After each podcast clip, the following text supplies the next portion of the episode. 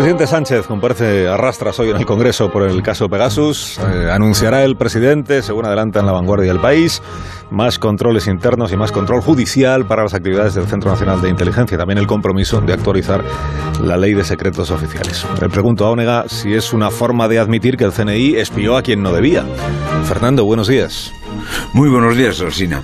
Este cronista no puede aceptar que el CNI espió a quien no debía.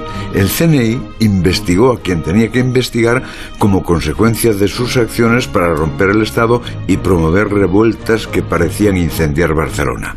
Si el CNI no intenta saber quién lo mueve y con qué recursos, su existencia no tiene sentido. Pero eso no lo reconocerá Sánchez ni bajo tortura, porque si lo reconociese, no habría tenido sentido cesar a la directora. Propongo analizar lo que el presidente necesita, que es otra cosa. Necesita ante todo salvarse él y la forma de hacerlo es reconciliarse con sus socios.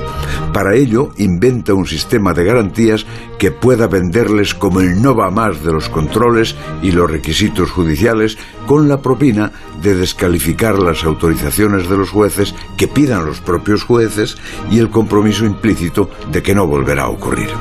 Cuando los gobiernos se encuentran agobiados porque les piden explicaciones, funcionan con dos criterios. Uno, inundar de datos sus discursos, cientos, miles de datos, aunque no vengan a cuenta, hasta asfixiar al adversario. Álvarez Cascos lo hizo de forma agobiante cuando explicó el suceso del Prestige. El otro es anunciar reformas, muchas y profundas reformas, para que al menos no le nieguen voluntad de cambio en busca de la perfección.